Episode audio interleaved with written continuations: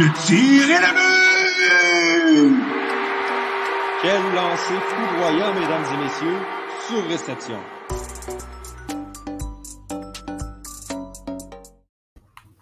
Bienvenue tout le monde à ce troisième épisode de Surréception en prolongation. Thomas Lafont à l'animation en compagnie de Douali Ibrahim, Nicolas Charon et Philémon Lafrenière Prémont. Les gars, comment ça va? Ça va bien, toi? Ça va très bien, ça va très bien. Euh, les gars, on ne perdra pas de temps. Hein.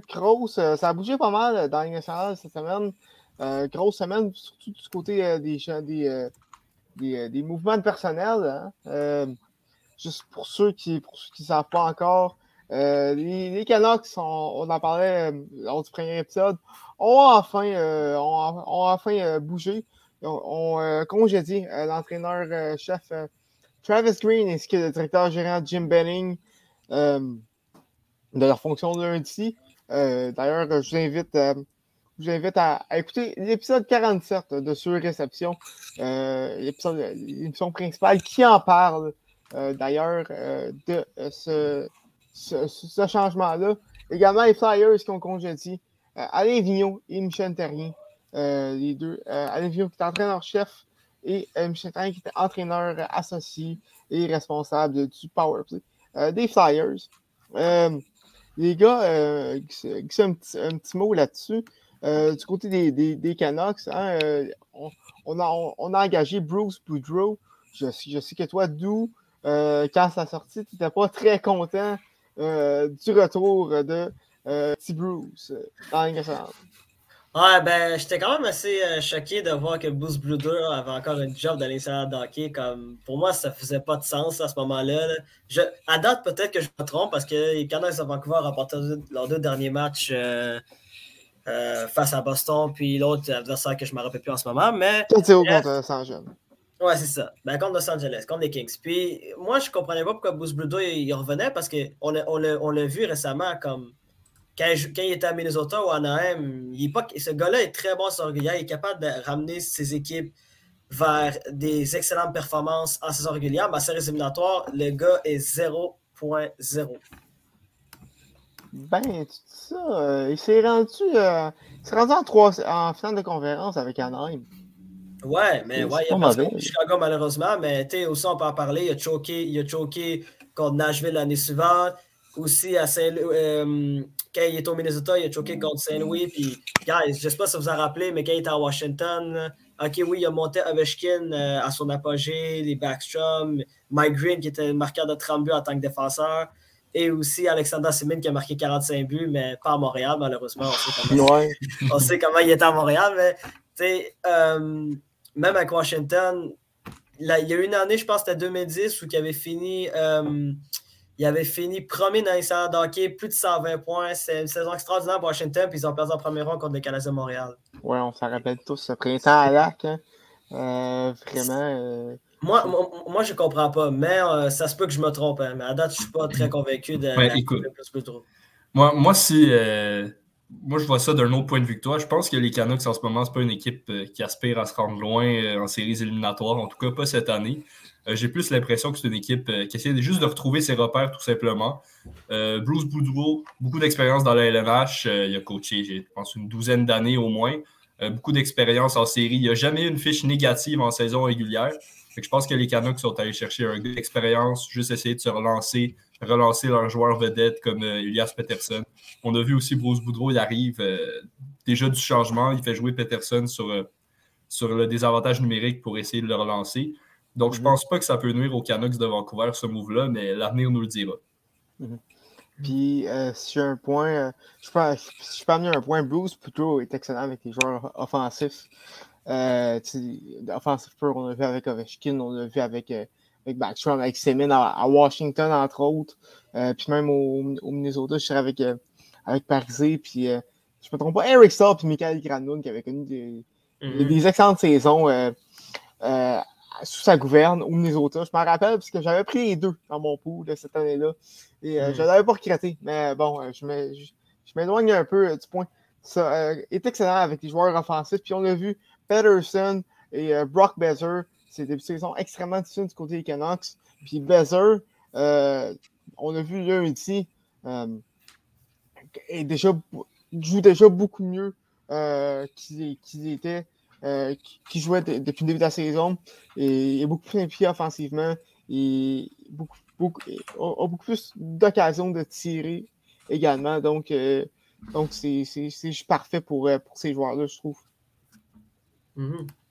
Le problème, je pense que les Canucks, c'est pas nécessairement une grosse équipe défensivement non plus. Puis Bruce Boudreau, de ce que je me rappelle de lui, c'est pas nécessairement reconnu pour être le meilleur coach défensif. Il est très bon avec les joueurs offensifs, mais défensif, ça peut être plus difficile. Mm-hmm. Et quoi que c'est très important, évidemment, de relancer les joueurs offensifs parce qu'on connaît les, l'équipe des Canucks qui ont leurs gros joueurs, c'est tous des joueurs offensifs. Puis même leur, meilleur défenseur, on s'entend, c'est quasiment un quatrième attaquant quand il est sur glace. Parce que défensivement, c'est pas toujours facile de son côté. Je parle évidemment de Quinn Hughes, pour ceux qui n'ont pas compris. Euh, mais du côté de la défense, ça va peut-être leur jouer des taux. Puis j'ai l'impression qu'en ce moment, ça va bien, mais ça pourrait aller très mal aussi euh, en voyant le, le, club qui ont les joueurs qui ont sous la main présentement. Mm. Mais, en même temps aussi, on Tacha Demko qui est absolument extraordinaire depuis le début de la saison. Puis si lui il continue à bien jouer, puis que euh, Boudreau aussi a trouvé un moyen de resserrer la défensive, ben, on ne sait jamais, peut-être que Vancouver peuvent recommencer à bien jouer défensivement. Mais c'est sûr qu'à date, c'est un peu difficile encore. Écoute, je suis pas dans le champ, mais de ce que j'ai vu de Demko depuis le début de la saison, même s'il joue avec les Canucks puis a des Canucks, c'est pas une super équipe. Je mettrais comme, mettons, un, de mes. Euh, un, de mes. Un de mes, euh, de, mes cartes cachées pour le Vizina. Il, il, est excellent depuis le début de la saison, même s'il n'y a pas une fiche qui, qui me prouve, parce qu'il faut avec les Canucks. Mais vraiment, euh, il a une saison incroyable, des séquences incroyables. il, il, fait face à, un gros volume de shots par match. Je n'ai pas des chiffres mm. exacts devant moi, mais on l'a vu contre Pittsburgh, entre autres, samedi, samedi dernier. Euh, sa défaite de 4 à 1, mais euh, arrêté, je pense, 44 tirs sur 48. Donc, euh, hmm. euh, c'est quand même excellent de ce côté-là.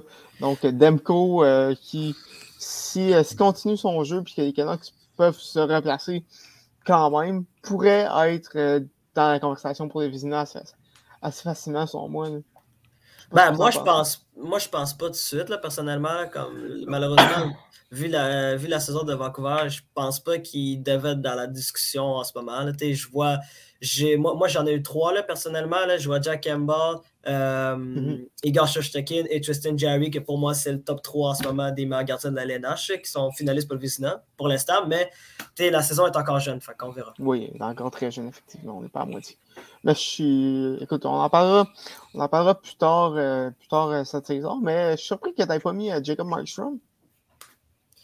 Ben, le, si je regarde, tu sais, euh, mon, top 2 pour moi personnellement, puis sûrement que Phil puis, euh, puis Nick vont être d'accord avec moi, mais pour moi, à date, c'est Hans Schustekin puis, euh, puis Jack Campbell à Toronto. les deux ont une saison extraordinaire.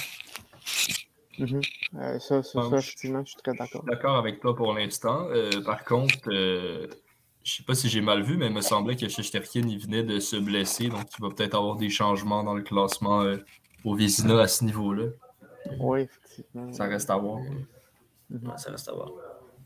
Euh, également, euh, du côté des, des, Canucks, euh, ça a été annoncé aujourd'hui.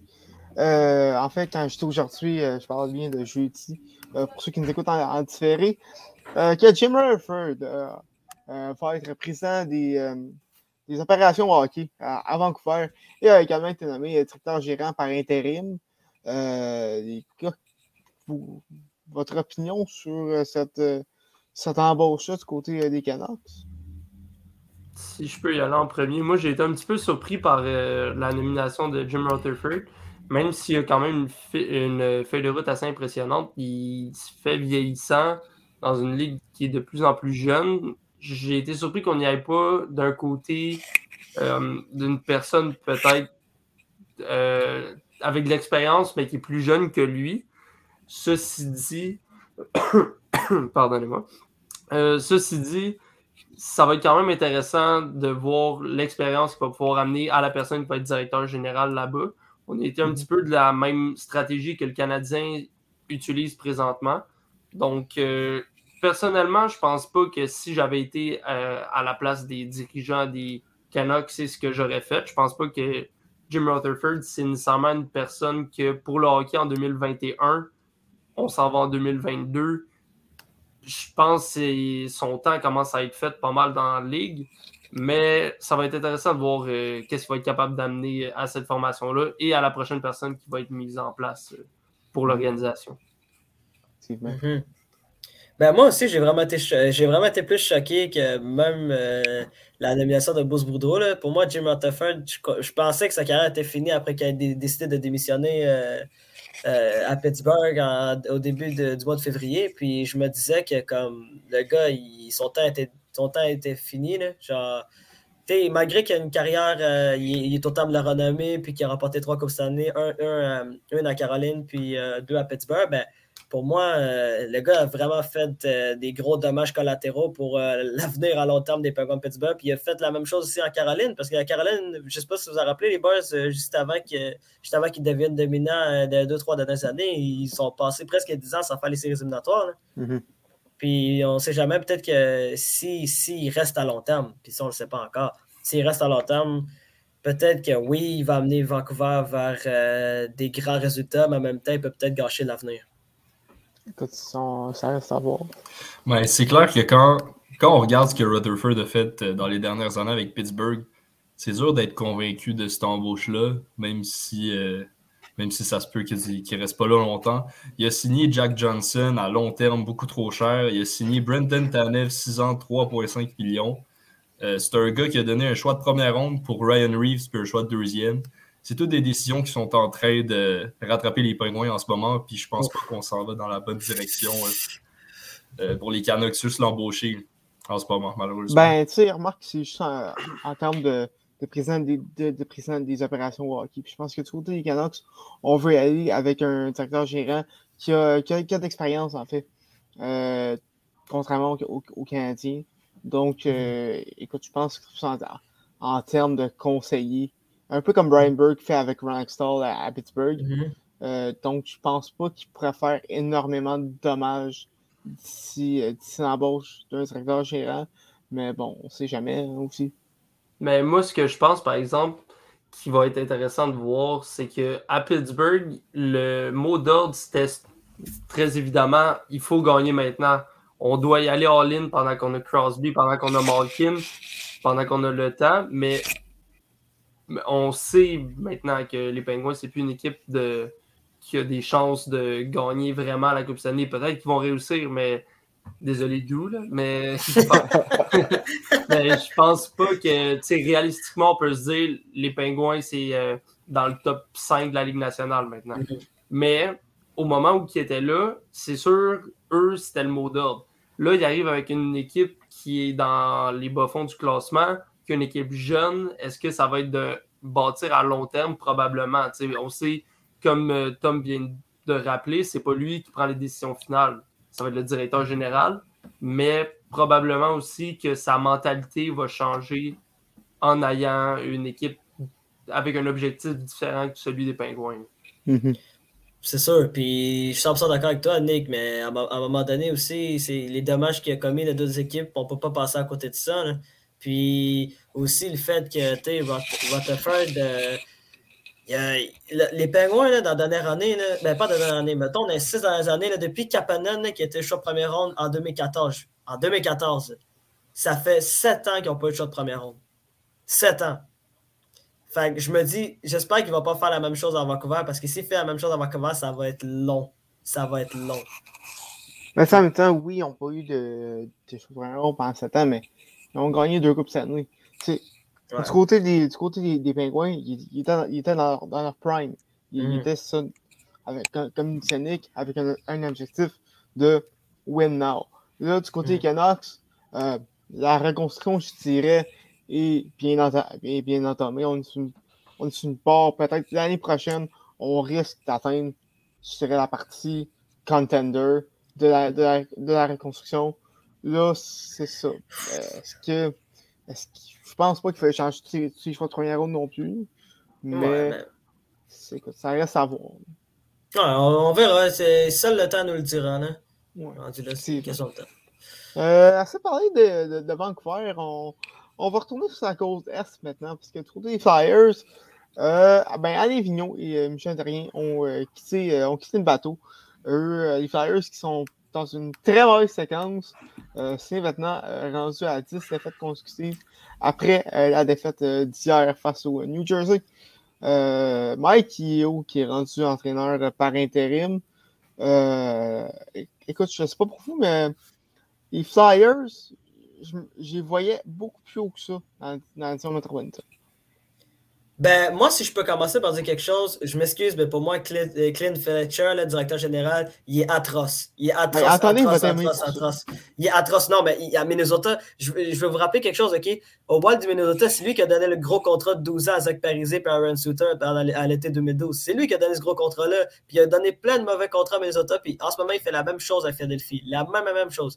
Puis tu on a on en parle, genre, les, mouvements, aller chercher des Kit Yendo et des, euh, puis des euh, ça aide pas ta défensive. Oui, Ryan Ellis, ça aide la défensive, puis malheureusement, il est blessé. Puis c'est ça qui fait peut-être mal aux Flyers de Philadelphie qui ont perdu le dernier match. Je sais pas, je pense pas qu'il est encore venu, là, mais euh, les dix derniers matchs qu'ils ont perdu, peut-être que Ryan Ellis aurait fait la différence. Mais les Flyers de Philadelphie, ils ont encore des trous en défensive, puis c'est triste à voir parce que même Carter Hart qui, essaie de tout faire, il y a de la misère. Mm-hmm.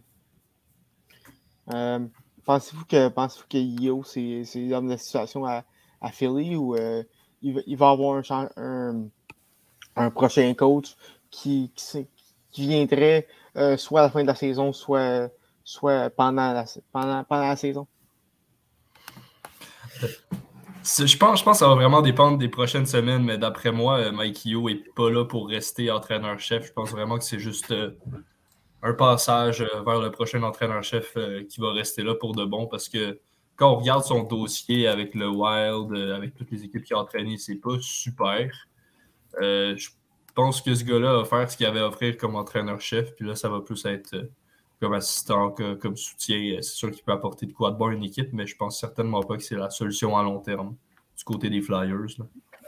Moi, je pense pas non plus. Puis du côté des Flyers, je pense qu'on est dû un peu pour un un espèce de renouveau. C'est ce qu'on a essayé de faire du côté de la défense en amenant Ellis, en amenant euh, Ristolainen. Mais ça va prendre quelque chose de plus gros que ça. Là, l'entraîneur, c'est un premier point. Est-ce que Fletcher va lever les pattes à un moment donné, comme euh, Dou disait, probablement, parce que cette organisation-là, il y, a vraiment de quoi qui ne marche pas depuis quelques années. Puis, euh, on sait, euh, côté gardien, Carter Hart, c'est c'est pas facile. il y a eu un bon début de carrière, mais depuis quelques années, c'est c'est pas les chiffres euh, qui, auxquels on pourrait s'attendre pour un gardien comme lui. Et je crois vraiment que Giroud, je penserais pas qu'il va signer là à la fin de, la saison. Moi, je pense qu'il va, va aller sur le marché et il va essayer de voir ailleurs qu'est-ce qu'il peut gagner. Parce qu'en ce moment, les Flyers, il n'y a vraiment rien qui marche ça va prendre euh, peut-être pas nécessairement une reconstruction, mais vraiment un changement de philosophie euh, mm. dans la façon de faire. Je ne sais pas exactement si ça va passer par des transactions ou du repêchage ou quoi que ce soit, mais en ce moment, je vois vraiment pas une direction précise pour cette équipe-là, euh, personnellement. Puis, pour répondre plus directement à ta question, je pense pas qu'Ieo, ça va être l'homme de la situation.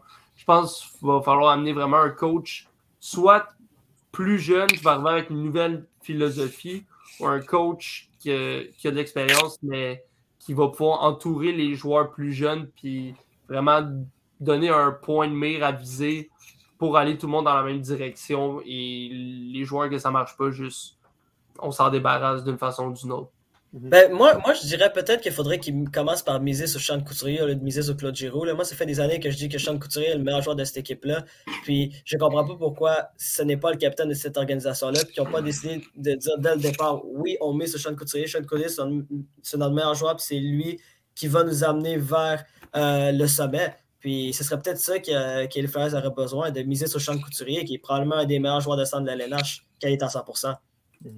Puis juste pour ajouter euh, là-dessus, d'après moi, si les, les, Flyers décident, comme je disais, un peu de, de changer la philosophie de cette équipe-là, évidemment que le premier euh, move, on va dire, à faire, c'est vraiment de échanger ou ne pas re-signer Claude Giroux. Je pense que ça va commencer là, c'est sûr.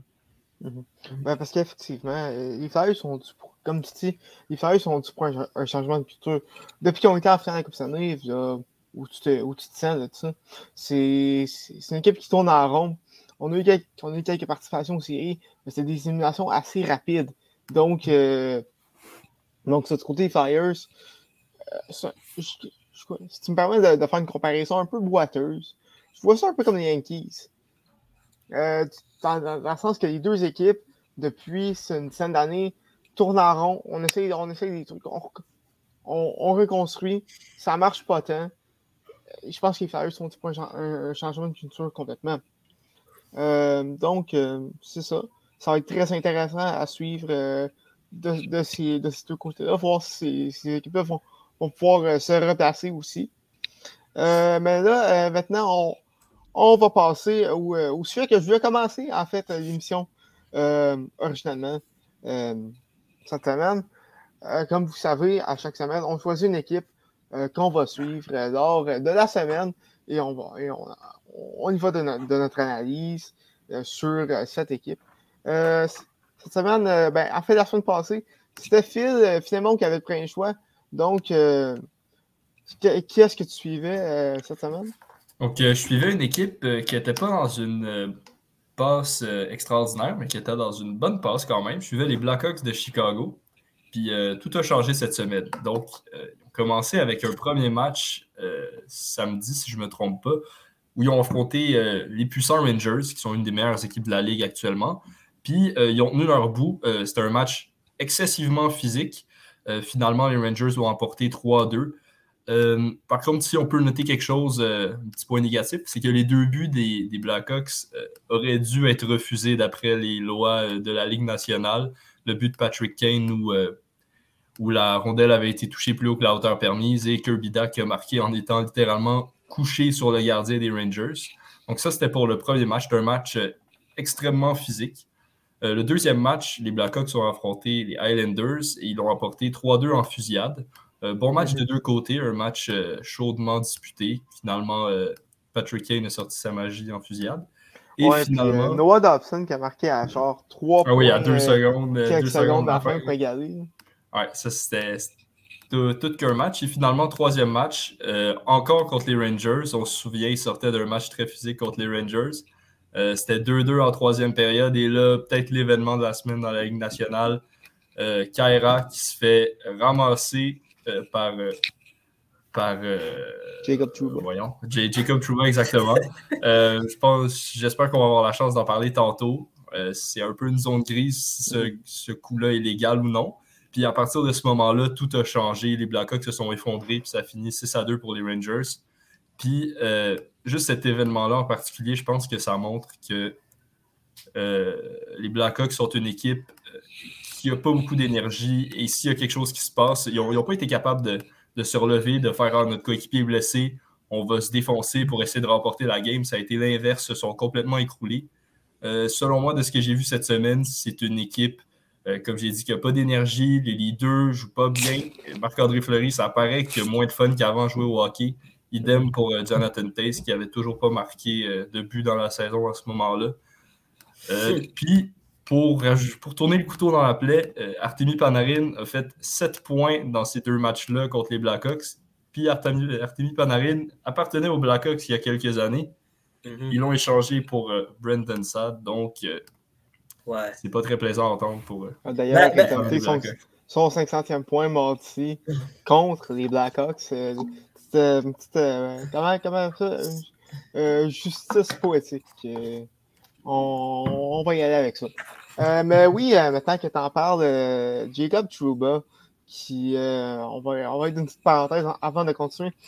Jacob Trouba, qui a été ben, tout dernièrement avec deux mises en échec sont, qui sont légales, je tiens à préciser, mais qui ont été extrêmement dangereuses. Une sur mm You Are, Kyra des Blackhawks, comme tu as mentionné. Et le lendemain, face à Nathan McKinnon, d'Avalanche, McKinnon qui est, qui, est sorti du match. Euh, écoute, ça, oui, c'est légal, mais est-ce que ça, est-ce que ça prouve que la Ligue nationale ne devrait pas changer un peu ce, règlement-là du côté, euh, du côté des, mises en échec? Ben, Pour ma part, moi, je trouve que la mise en échec de Chuba sur, euh, sur Kera, euh, c'est une mise en échec que moi, je crois que Chuba aurait pu éviter. Là. Comme, mhm. il voit, on, voit clairement sa séquence que, que Kara avait la tête baissée et qu'il cherchait la rondelle qui était pris, qui était pris entre ses patins.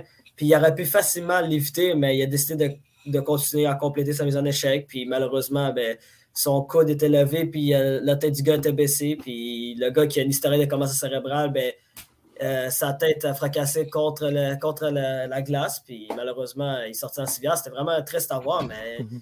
c'est mis en échec, à mon avis, surtout la première, celle euh, sur Kaira, aurait pu facilement être évitée par Jacob Truba. Puis je pense que ça met en lumière un petit peu un problème depuis très longtemps dans la Ligue nationale et dans le hockey en général, même euh, dans le hockey mineur, tout ça. La mise en échec, à la base, c'est là pour séparer le porteur de la rondelle de la rondelle. Mais de plus en ben, pas de plus en plus, je veux dire, c'est même des années 80 aussi, la mise en échec, quand tu peux la faire pour que ça fasse mal, c'est rare qu'un gars va se gêner de le faire. On l'a vu avec Truba en fin de semaine, il l'a fait sur Kyra, il l'a fait sur McKinnon aussi. Et je dis en fin de semaine, c'est cette semaine.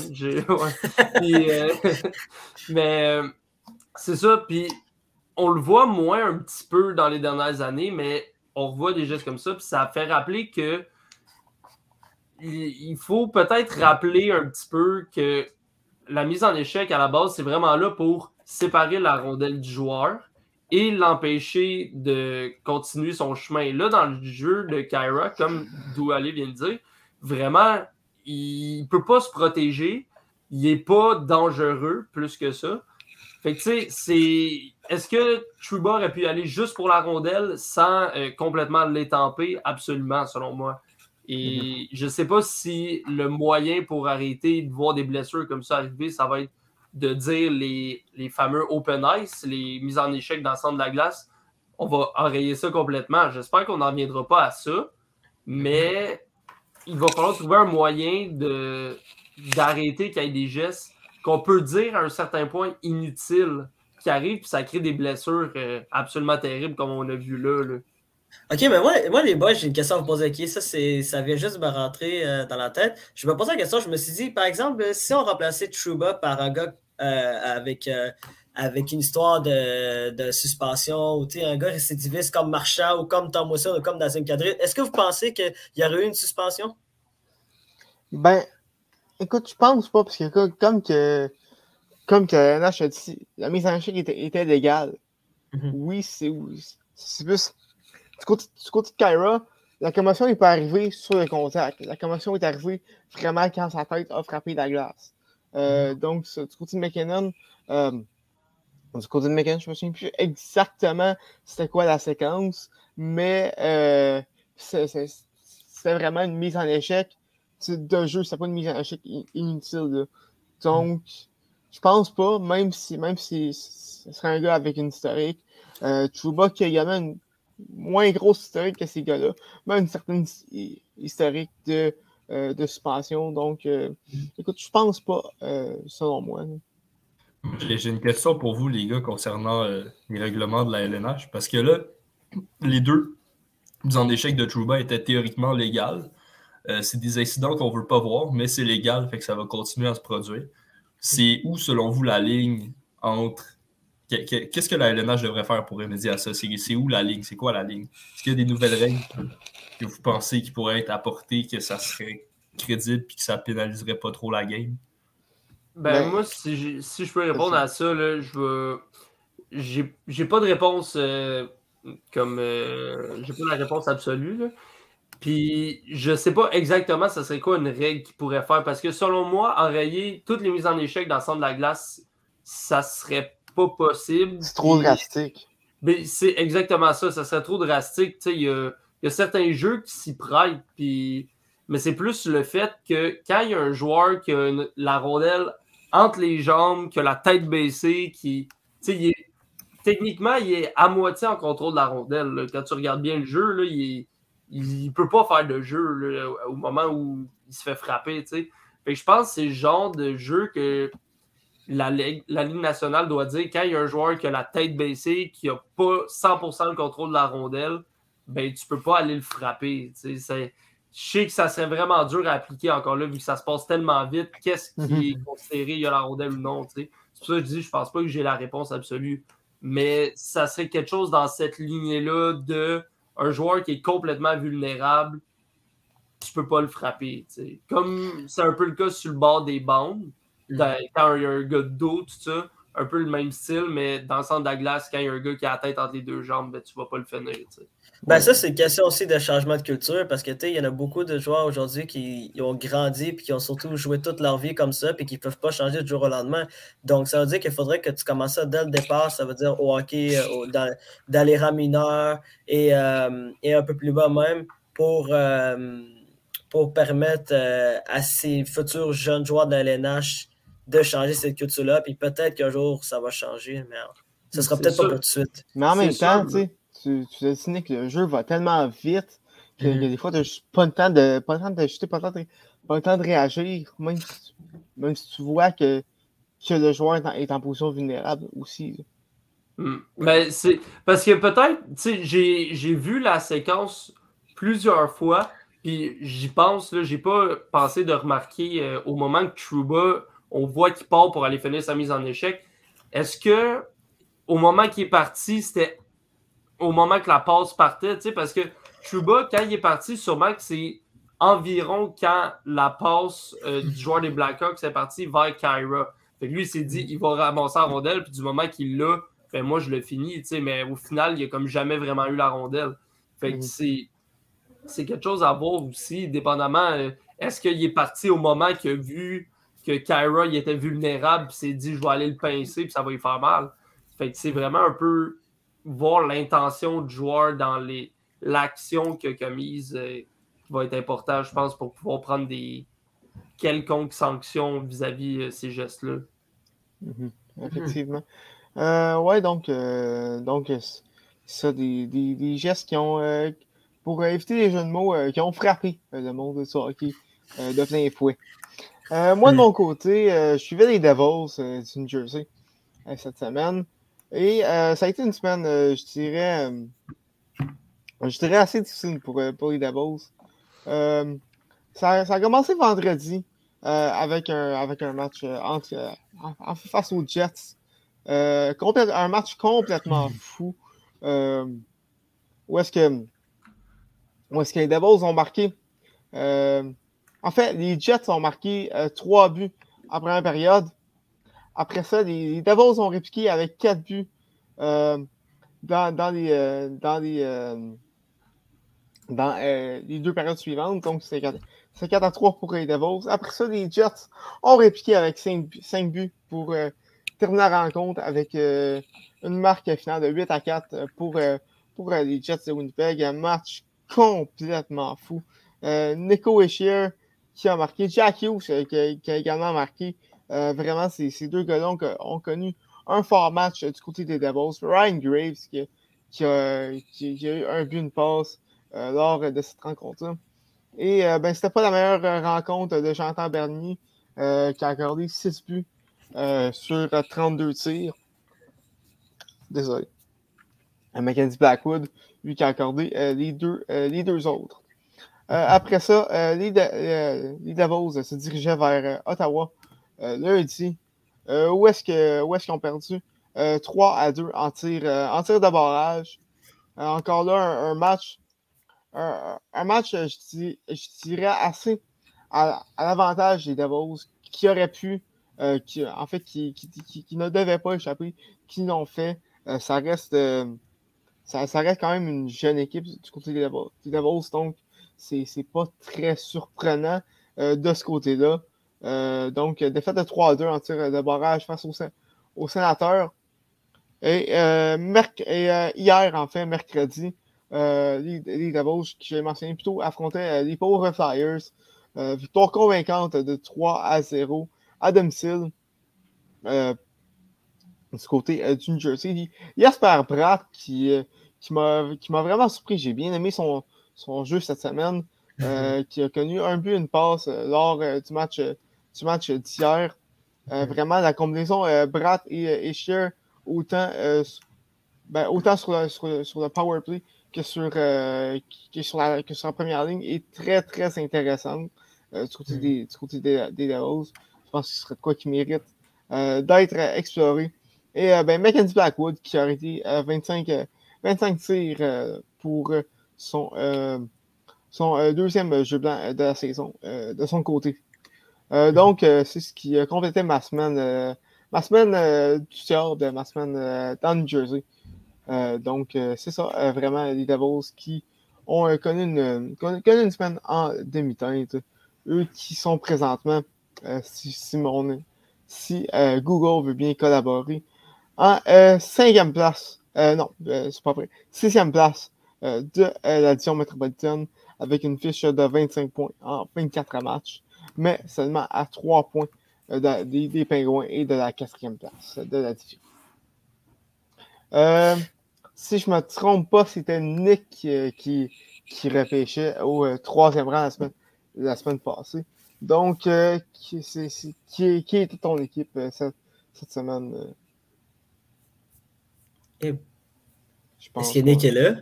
Oui, je pense qu'on a oh. perdu Nick. Ah, je m'étais mis sur mute, encore désolé. C'est pas la première fois que je fais ça. les, moi, j'étais parti, là, mais personne ne m'entendait.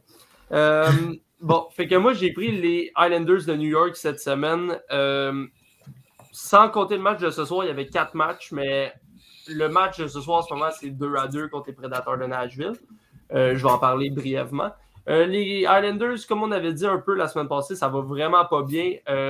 au moment où on se parle, en 21 matchs, ils ont 17 points, ce qui est bon pour le huitième et dernier rang de la division métropolitaine. les Islanders, ils ont commencé leur semaine en jouant contre les Sharks de San Jose. Ils ont perdu 2 à 1 en prolongation après un but de Eric Carlson qui est venu mettre euh, fin à leurs espoirs d'avoir une victoire dans ce match-là. Je tiens à préciser que Matthew Barzell a marqué, son, a marqué un but et ça a été son seul but de la semaine, mais il a récolté 6 points en tout dans la semaine. Donc, assez bonne euh, semaine pour Matthew Barzell. On en avait parlé euh, depuis le début de la saison, c'était relativement difficile pour lui. C'est une semaine sur laquelle il peut bâtir offensivement. Il a récolté beaucoup de passes et ça devrait, on va l'espérer du côté des Islanders, relancer sa saison pour le mieux. Euh, ensuite, leur deuxième match, ils ont encore perdu en prolongation, mais cette fois-ci contre les euh, Red Wings de Détroit assez difficile de perdre contre les Red Wings, mais en même temps, cette année, les Red Wings sont meilleurs qu'avant. Donc, c'est un petit peu moins gênant que comme la saison que les Canadiens avaient perdu leurs quatre matchs contre les Red Wings. Donc, euh, cette fois-ci, c'est Moritz Sider qui est venu euh, euh, marquer le but gagnant en prolongation. Ce match-là, ils l'ont perdu 4 à 3. Par la suite, une défaite cette fois-ci en tir de barrage contre les Blackhawks de, de Chicago, oui. Il y a Matthew Barzell, cette partie-là, qui a récolté deux passes sur les deux buts marqués en, temps réglementaire de l'équipe, ce qui est encore une fois très bon pour euh, sa saison. Lui qui a besoin de, de bâtir sur quelque chose parce qu'à date, ça n'allait pas très bien, comme je viens de parler. Et c'est Patrick King qui a marqué en tir de barrage. Évidemment, qui d'autre? Les, les mains de velours qui vient euh, battre les Islanders de New York en barrage. Et pour finir la semaine, une victoire enfin contre les sénateurs d'Ottawa. Les Islanders qui ont gagné 5 à 3. Et je tiens à préciser dans ce match-là que Anders Lee a marqué deux buts et Oliver Wallstrom a marqué un but. Wallstrom, en comptant la partie de ce soir qui n'est pas terminée, je rappelle, c'est 2 à 2 présentement en deuxième période contre les Prédateurs de Nashville. Mais euh, Oliver Wallstrom a marqué trois buts et récolté trois passes pour six points cette semaine. Donc, très bonne semaine pour lui aussi jusqu'à maintenant. Et euh, dans le fond, les Islanders ont réussi à récolter cinq points sur une possibilité de 8. C'est quand même frustrant pour eux parce qu'ils ont perdu trois matchs en prolongation ou en tir de barrage des matchs qu'on s'entend, ça peut aller d'un côté comme de l'autre. Mhm. Mais relativement une bonne semaine euh, en regardant le nombre de points récoltés sur la possibilité de 8, considérant qu'ils ont juste 17 points cette saison en 21 matchs. Et comme je rappelais, euh, les Islanders présentement qui jouent contre les Predators, c'est 2 à 2. Et Oliver Wallstrom a marqué deux passes jusqu'à présent. Donc, vraiment une bonne semaine et pour lui et pour Barzell. Puis, c'est vraiment le genre de, d'éléments que les Islanders vont prendre en ce moment. Tout ce qui peut bien aller, on va le prendre. Euh, un peu comme chez le Canadien. Là. On a vraiment besoin de tout le positif qu'on peut trouver chez les Islanders. Ben, écoute, si tu me permets, contrairement aux Canadiens, je pense que les Islanders euh, sont en train de, je dirais, de, pas de racheter leur saison, mais de, remonter la pente, de, remonter, euh, de, remonter du trou qui s'était creusé. donc, écoute, euh, je pense que je pense que Anders pourrait peut-être, je peut-être, et euh, il peut se passer beaucoup d'affaires, mais pourrait peut-être se euh, glisser jusqu'en série. Sait-on jamais. Il reste beaucoup, beaucoup de hockey avant la fin de la saison. D'où toi, tu suivais les Oilers cette semaine, je me trompe pas. Ouais, en effet, j'ai décidé de surveiller les Oilers d'Edmonton euh, qui comptent euh, dans leur rang les deux meilleurs pointeurs de l'Institut hockey, Leon Draisaitl et Connor McDavid. Puis c'était une semaine à oublier pour les Oilers d'Edmonton. Euh, trois défaites en trois matchs. ça a commencé vendredi passé contre les pauvres Kraken de Seattle. Dans, une défaite de 4 à 3, quand même un match serré, mais malheureusement, ben, c'est un match qui aurait pu aller d'un bord et de l'autre, mais malheureusement, Scanner, qui était gardien, qui était gardien lors de ce match-là, n'a pas fait les erreurs au bon moment. Puis malheureusement, euh, ça a coûté cher à Wallace de Mountain qui dit euh, un match que normalement ils auraient dû gagner contre les pauvres Kraken de Seattle, que depuis leur arrivée dans l'extérieur cette année, on... c'est pas pareil comme, euh, comme les Golden Knights. On peut, on peut dire ça comme ça. Puis après ça, ils ont joué le dimanche contre les Kings de Los Angeles à domicile. C'était le retour de Darnell Nurse qui avait raté les six derniers matchs, euh, qui est pas, probablement leur meilleur défenseur, on peut le dire. Ouais, ouais les boys, vous êtes d'accord avec moi là-dessus? Sûrement. Oui, je pense que oui. Je pense que c'est assez évident du côté des Oilers. Euh, à part Darnell Nurse, c'est pas, le... pas leur meilleure position, mettons. Ouais, c'est ça. Ben, il est revenu, il a marqué, mais malheureusement, c'est le seul joueur qui a marqué pour les Oilers durant cette partie-là. Euh, ils ont perdu 5 à 1, puis euh, le gros fait de ce match-là, c'est la mise en échec dangereuse de Conor McDavid sur Adrien Kempe, qui, euh, qui a poussé Adrien Kempe contre la bande alors que lui était de dos. puis cela, ça a coûté cher au Los de Mountain, puisqu'il perdait 2-0 en début de troisième période et Conor McDavid a fait cette mise en échec-là. Et malheureusement, pour la jeune super vedette des Oilers d'Edmonton, ben, ça lui a coûté sa fin de partie parce qu'il a été expulsé. Puis, bizarrement, euh, Adrian Campé a marqué euh, sur le même euh, sur l'avantage numérique de 5 minutes. Puis, ça a permis au, au King de Los Angeles de remporter la victoire. Puis, après ça, ils ont joué le mardi, si je ne me trompe pas, contre le Wild du Minnesota. Ils ont perdu 4 à 1. le Wild du Minnesota, qui connaissent de bons moments depuis quelques matchs, ben, ils ont servi une leçon de hockey mardi au West d'Edmonton. Euh, on, a, on a vu le Bobby de Kulikov en échapper. Marcus Foligny a marqué aussi. Puis malheureusement, c'est une semaine complètement oubliée pour les Oilers de Mountain, qui, malgré leur semaine difficile de, 3, de 0-3, ben, ils sont au troisième rang dans la section Pacifique euh, avec 32 points. Puis euh, les deux équipes qui sont en avant de eux, c'est les surprenants Ducks d'Anaheim et les Flames de, Calgary. Mais ils ont trois matchs en main sur euh, les Dogs Anaheim et deux matchs en main euh, sur les Flames de Calgary. Puis, euh, ils ont deux points de différence avec les Flames de Calgary qui sont premiers. Fait que, on ne sait jamais. Les Oilers de Mountain, ils ont besoin d'une victoire, puis peut-être qu'ils pourront revenir au premier rang de la section Pacifique. Ben écoute, moi je m'attends à ce que les Oilers c'est une bonne semaine maintenant que tu ne que, suis pas? Tu as toi-même hein, tu es, le porte-malheur des équipes que tu suis. non, mais pour vrai, depuis, depuis le début euh, de l'émission, j'ai l'impression que je suis une poisse même pour chaque équipe. Les Penguins les Oilers Edmonton. Fait que cette semaine, euh, j'ai fait exprès, j'ai choisi l'équipe. Euh, j'ai choisi une bonne équipe. Mais bref, on en parlera plus tard. Oui.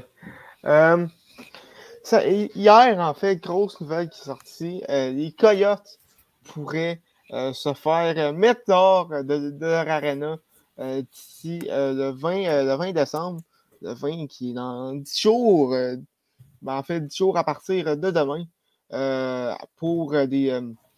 parce qu'ils n'ont pas payé en fait le loyer de l'arena et les les taxes, les taxes de la ville.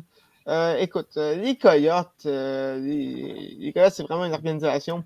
Je pense qu'on en a parlé à plusieurs reprises, que ce soit sur, sur, différents podcasts. Je ne sais pas si on, en parlait en nous autres aussi. Mais les Coyotes, c'est vraiment une organisation qui, qui a beaucoup de difficultés, euh, je dirais, euh, depuis au moins une bonne dizaine d'années. Euh, ce qui pose la question, est-ce qu'ils est vont quitter l'Arizona? Dans pas long? Moi, je le souhaite. Pour vrai, je le souhaite. Comme ce club-là, d'après moi, je suis pas le seul, mais tout le monde est allé de voir ce club-là. Il n'y a, pas, a pas de partisans dans les gradins. Ils ont de la misère à payer leur loyer. Depuis quand tu une équipe professionnelle qui n'est pas capable de payer leur loyer, ça fait aucun sens, me semble, non?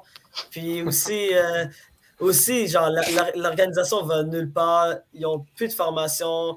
Euh, à l'époque où il y avait leur jeune directeur général qui n'était pas capable de repêcher comme il faut, ça leur coûté des choix de première ronde. Ça a coûté aussi. Euh, puis aussi, leur, choix leur, premier choix, euh, c'était quand En 2020, où ils avaient pris le gars qui avait eu des histoires d'intimidation sur, sur, une personne handicapée. En tout cas, une histoire absolument horrible. Puis les, les Coyotes de l'Arizona, c'est une équipe qui ne va nulle part autant sur la glace que hors glace. Mm-hmm. très d'accord avec nous. Euh, sincèrement, désolé. Il me semble que j'en ai déjà parlé euh, dans, un podcast précédent. Puis je vois juste vraiment pas c'est quoi l'intérêt de les garder. Je sais que pour Batman puis pour la Ligue nationale, c'est un, un marché qui peut être intéressant parce que du moment que tu réussis à bien le conquérir, c'est un marché qui n'a pas nécessairement beaucoup de choses proches. Établir le hockey dans le désert, ça peut être intéressant parce que c'est c'est pas des gens qui vont être normalement portés à aller vers le hockey, mais ça fait une couple d'années, je veux dire, qu'ils sont là. Je sais pas exactement ça fait combien de temps que les Coyotes sont en Arizona. Depuis 96. Depuis 96. Depuis 96, bon, ben on s'entend, ça fait. Euh, je suis pas très bon en maths. Ça fait, ça fait 25 ans. 25 ans, ouais, c'est ça. J'avais 25 ans, mais je voulais pas le dire au cas où que c'était pas exactement ça, puis pas bon. fait que, mais, tu sais, c'est ça, 25 ans, puis je veux dire, ce club-là a jamais été considéré comme un bon club de la Ligue nationale, puis au-delà du produit sur la glace, il me semble que ça a toujours été le club que tu prends en exemple quand tu veux rire de quelque chose. je pense à un moment donné, c'est un message que tu dois comprendre, puis juste dire, OK, ben, on a essayé, ça n'a pas marché, on va retourner ailleurs, euh, soit un nouveau marché ou retourner à Québec. Je veux dire, c'est tout le temps une option qui est sur la table, qui n'a jamais l'air d'être considérée. On a déjà parlé. mais c'est parce que, tu sais, Québec, Québec, pour les Houston, Ouais, mais Québec, pour les Coyotes, on, en a parlé. Euh, non, je ne ferai pas parce qu'il ne faut pas débalancer ouais, les divisions. c'est ça. C'est très compréhensible. mais pour vrai, tant qu'à moi, le problème avec les Coyotes, c'est que, tu sais, dans la ligue, tu as des équipes qui sont mauvaises. Souvent, tu peux dire, tu peux, on peut rire d'eux, on peut faire, ah, cette équipe-là est poche, mais ils ont des partisans, mais ils ont un bon coach qui vient d'arriver. Les Coyotes, tu peux rien dire de tout ça. Tu peux dire, tu peux rire d'eux parce qu'ils n'ont pas de partisans, tu peux rire d'eux parce qu'ils sont poches, tu peux rire d'eux parce qu'ils n'ont pas, une bonne banque d'espoir, tu peux rire d'eux parce qu'ils n'arrivent pas à payer leurs dettes. Ils ont toutes les bonnes raisons du monde pour être comme la risée de la LNH. Ben, ils ont fait que ça, là, fait que c'est pas pire quand même, là, mais c'était un ah, mais je veux dire, c'est sûr qu'ils ont des légendes dans le line-up, là, mais c'est à part de ça, c'est. Tu sais, je veux dire. Ben oui. En, même temps, en, même temps, leur meilleur joueur est reconnu pour, euh, pour manger des hot dogs, tu sais. je sais pas. C'est au point que je me demande vraiment c'est quoi que ça va prendre pour que un moment donné, ils se disent OK, c'est assez. Là. Euh, parce que la Ligue nationale, c'est une ligue 24 grandes ligues nord-américaines, c'est une ligue qui a un peu de la misère à se faire reconnaître des autres. On, on mm-hmm. a peur de sortir du moule, des trucs comme ça. Puis mm-hmm. avoir une équipe comme les Coyotes, c'est vraiment pas bon, selon moi, pour l'image de la ligue. Je veux dire, je sais pas ce que vous en pensez, mais je pense pas que ça soit bon pour personne. Non, non, effectivement, c'est. Oui, c'est oui, c'est pas un marché traditionnel. Puis on sait que, que Batman aime, aime, donc ça, les marchés non traditionnels. Puis, tu sais, il y a eu des, des histoires de succès dans ces marchés-là. Je pense à Nashville qui, qui va bien à Vegas, qui dit que ça n'avait pas marché. Puis check, check, check, ce qui arrive en Californie, euh, même en, en, Floride, c'était un peu difficile du côté des Panthers. On va, revenir euh, là-dessus juste après. Mais écoute, du côté des Coyotes, je, comprends. Je comprends pas comment il peut, regarder la situation des Coyotes avec l'historique et, et ne pas dire ceci est un échec, recommençons à neuf. C'est ça, exactement, parce qu'à un moment donné, il faut reconnaître quand, OK, c'est un échec, puis il n'y a rien à faire. Je veux dire, il ne va pas convaincre personne en disant, en essayant de marteler, ah oui, non, mais ça va marcher un moment donné. On sait tout, tout le monde sait que ça ne marchera pas. Là. Ça fait 25 ans, puis ça n'a pas marché. Ça va pas commencer à marcher demain. Tu Vegas, ça a marché, ça a été une surprise, mais ça a marché en partant. Il me semble, s'il y a quelque chose, c'est plus éventuellement, ça va moins bien marcher que le contraire, que, ça ne marche pas au début puis ça marche à un moment donné. En tout cas, c'est selon moi. C'est sûr, évidemment, ça peut finir par pogner, mais ça prend un produit, sa glace qui est impeccable, que ça fait déplacer les foules. Puis évidemment, on le sait, en ce moment, c'est pas ce qui se passe avec les Coyotes. Là.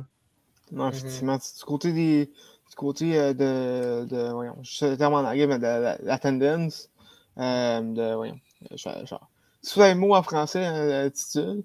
Mais les Coyotes sont vraiment. Oui, de l'assistance, merci. Les gars sont, vraiment, sont présentement au, au, 30, au 30e rang cette année, euh, avec une moyenne de 12 205. Est-ce que c'est Ottawa qui est dernier par hasard? Quoi? Est-ce que c'est Ottawa qui sont derniers par hasard? Non, c'est Buffalo, avec une moyenne de 8000. 8000? 8329 pour être euh, On dirait qu'ils ont des restrictions COVID. Ouais. ben, écoute, peut-être, on sait pas. Mais, euh, ouais, c'est ça. Vraiment, Arizona, il euh, faudrait, que, faudrait que je vérifie plus en détail, mais depuis que je suis là, OK, Arizona a tout le temps été dans, dans, dans, le, dans, le, dans le dernier tiers d'assistance. Même dans leurs bonnes années où, avec Mike Smith et Shane Doan et euh, euh Kyle Terris, euh, c'était ben, ben, ils ont fait, ben, ils ont une belle séquence en 2012 que je me rappelle bien. Oui, ça, ben, ça que je parle, cette séquence-là. Mais depuis, on peut faire des séries éliminatoires. C'est ça qui est un peu triste. Là, mm -hmm. quand même, fait 10 ans. Même, même quand l'équipe allait bien, les rares fois que ça arrivait, là, je veux dire, ils, ils avaient pas grand club. disait, le, le, le monde n'est pas intéressé là-bas. je pense mm -hmm. pas, en tout cas. Là, ça, ça paraît pas s'ils sont intéressés. Fait que, ben, écoute, donne moi... une équipe à quelqu'un d'autre, donne-toi une chance que l'équipe puisse exploser. Là, je sais pas. Écoute, ben, peut ben, ça me paraît peut-être bizarre, puis peut-être que je vais être dans la chance si je, si je dis ça, mais à mon avis, peut-être que qu'est-ce que. Qu'est-ce qui. Comment je peux dire ça? Ben, peut-être que la solution pour euh, que le marché du hockey en Arizona fonctionne, mais c'est peut-être d'envoyer une superstar là-bas. Un peu comme ils ont fait à Los Angeles dans les années, dans, la fin des années 80 quand, quand ils ont envoyé Wayne Gretzky. Mais je pense pas que c'est possible, mais Peut-être que, c'est la solution. L'affaire avec l'Arizona, euh, tu compares ça. Euh, dans le temps, ben, il n'y avait pas de, y avait pas de patron salarial non plus. Mm.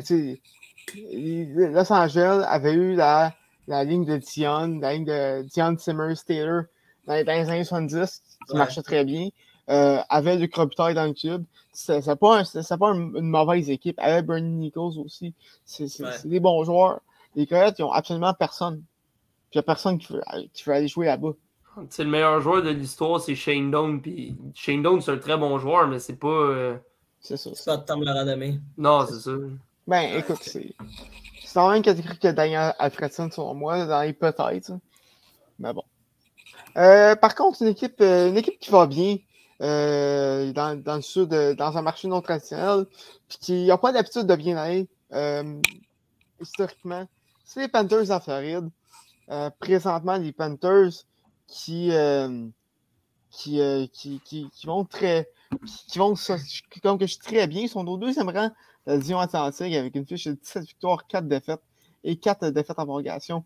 À égalité avec les Maple Leafs au nombre de points avec 38. Ils ont également deux matchs en main sur les Leafs. donc, écoutez, les Panthers sont très bien. ont inversé aussi deux, deux déficits de 4-1 dans, dans, les, euh, dans, dans la dernière semaine euh, contre les Caps et euh, contre les Flyers. Euh, c'est Flyers ou les Landers? Non, c'était Buffalo, c'était Buffalo les Ah oui, c'est contre Buffalo. Oui, merci. Merci, Dou. Euh, donc, ça va très bien du côté des Panthers. Est-ce qu'on peut dire que c'est leur année?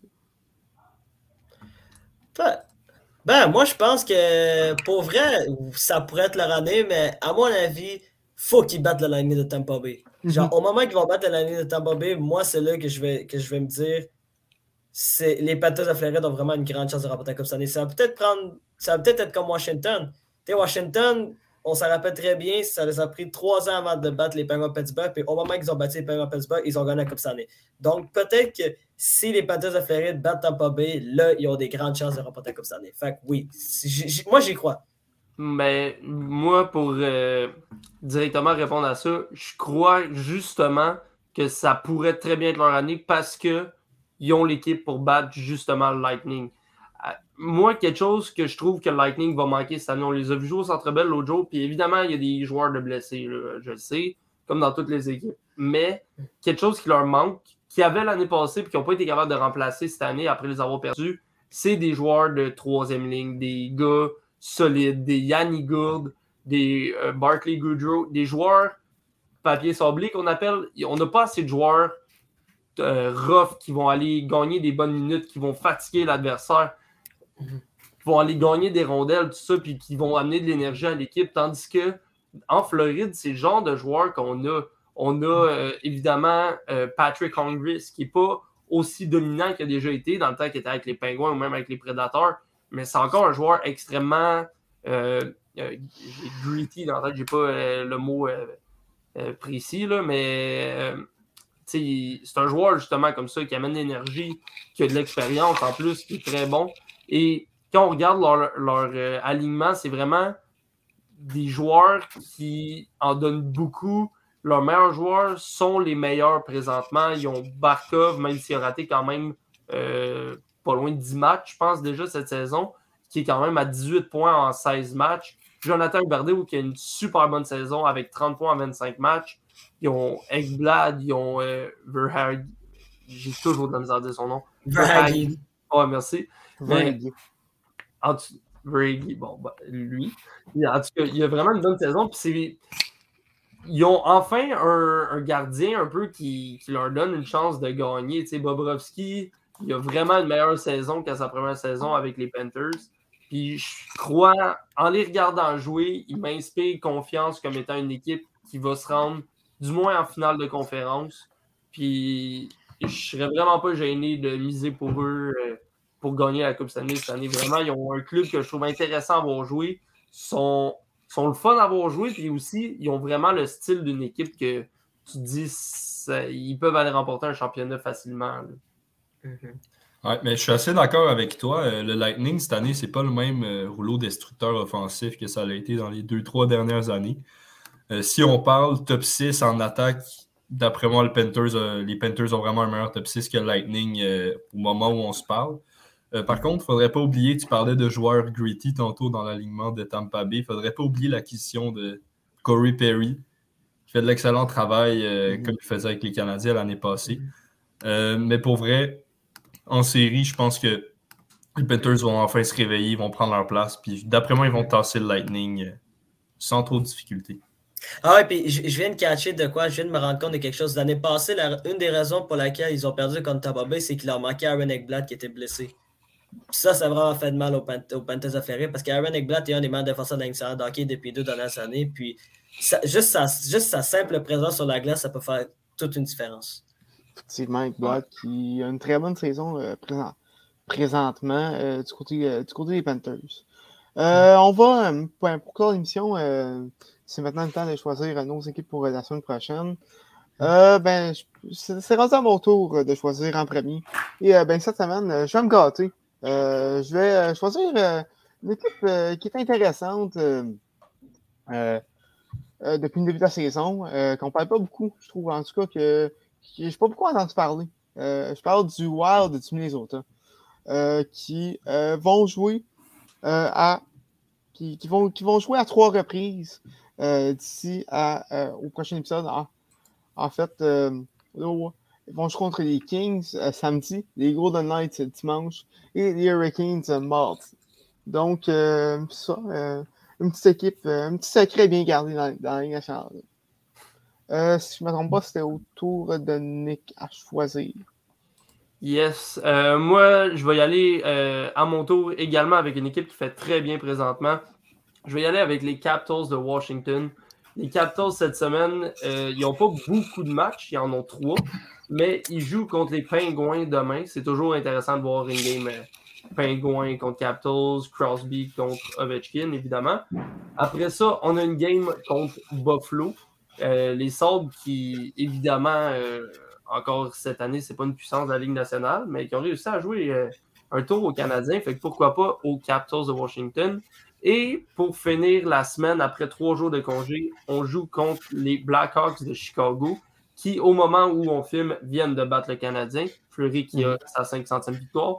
Donc, ça va être une semaine assez intéressante pour les Capitals. Euh, quand on regarde du côté de leur meilleur pointeur, évidemment, il y a Ovechkin qui connaît une saison sensationnelle avec 41 points en 26 parties jouées, 20 buts déjà marqués pour euh, The Great Eight. Euh, sinon, évidemment, il y a les, mêmes joueurs que d'habitude, les Kuznetsov, les Wilson, les Carson. Donc, j'ai vraiment hâte de voir qu'est-ce que ça va donner de ce côté-là pour les Capitals de Washington et la, la semaine qui s'en vient pour eux. D'où? Ben, écoute, euh, je ne vais pas vous mentir, je voulais, prendre, je voulais prendre la même équipe que Nick, mais mes plans ont changé. Fait que euh, je vais décider d'y aller avec une équipe aussi qui domine euh, depuis quelques temps, les Maple Leafs de Toronto. c'est une belle équipe qui est impressionnante depuis plusieurs matchs, voire depuis le début du mois de novembre. Puis, je veux vraiment regarder, voir si Jack Campbell est capable de, de suivre la cadence, puis de peut-être espérer euh, être euh, un des favoris pour apporter le, trophée Vizina. Puis aussi voir Austin Matthews qui marque euh, depuis quelques matchs. Depuis son retour au jeu, il a 17 buts en 24 matchs. Puis ça va être intéressant d'avoir une équipe avec un jeune noyau. Puis un noyau qu'on espère qu'ils pourront enfin prouver qu'ils sont capables de jouer en séries éliminatoires, mais c'est pas pour tout de suite. Ben écoute, très intéressant. Tu, tu vas avec, les équipes canadiennes, toi, depuis deux semaines? Euh, Phil, en terminant? Eh bien, euh, ça va être un 4 en 4 pour les puissances de, la LNH cette semaine parce que je vais y aller avec euh, les Rangers de New York qui vont très bien en ce moment, qui ont quatre matchs à jouer. Ils vont jouer demain, vendredi, contre les Sabres de Buffalo. après ça, ils vont affronter les Prédateurs dimanche à la maison. après ça, ils vont affronter l'Avalanche, une autre très bonne équipe, mardi. Et ils vont compléter leur semaine mercredi contre contre les Coyotes de l'Arizona.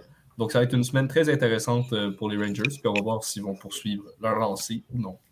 Écoute, on a quatre bonnes équipes euh, cette semaine. Très hâte euh, de vous entendre parler la, semaine, prochaine. en terminant, le Canadien s'en va à Saint-Louis samedi pour affronter les Blues. vos prédictions, messieurs? Je vais y aller pour un 4-1 Saint-Louis. Oh. C'est mon feeling. Ah, bah, ben, moi, je vais y aller pour un.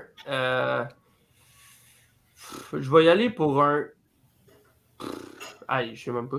Je vais, je vais dire que le Canadien va gagner parce que sincèrement, ça fait je sais pas combien qu'ils perdent, puis euh, je me dis, ils vont bien en gagner un moment donné. Fait que euh, je vais y aller pour un 5-2 Canadien, comme ça va se réveiller solide. il, y en a qui il y en a qui sont optimistes. Hein? Euh, moi, de mon côté, je vais y aller. Je, je pense encore, euh, je pense à une chose canadienne, mais je vais être bien, plus réservé. Un petit 1-3-1, un 4-3, je dirais, en prolongation. Euh, moi, moi, guys, je vais être honnête avec vous encore une fois. Je suis zéro optimiste. moi, je pense que les Canadiens vont marquer aucun but à Saint-Louis. Ça va finir 3-0. 3-0 Blues. Moi, les gars, je vous dis deux buts contre Caulfield. C'est là qu'il se réveille. Écoute, euh, on espère, on, on, espère. Ben, écoute, à la maison, euh, on espère également que vous, euh, que vous avez apprécié l'épisode. Hein. Il, y en reste plus avant qu'on commence à, être en live. On devrait commencer après les fêtes, je le répète.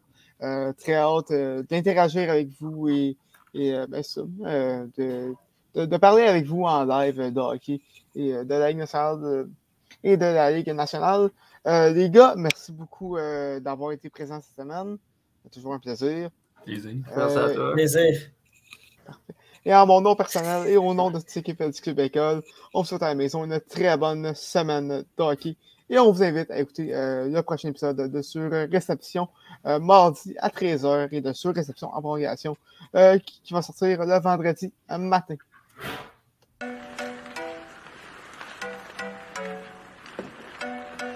Le tir et la but! Quel lancer foudroyant, mesdames et messieurs, sur réception.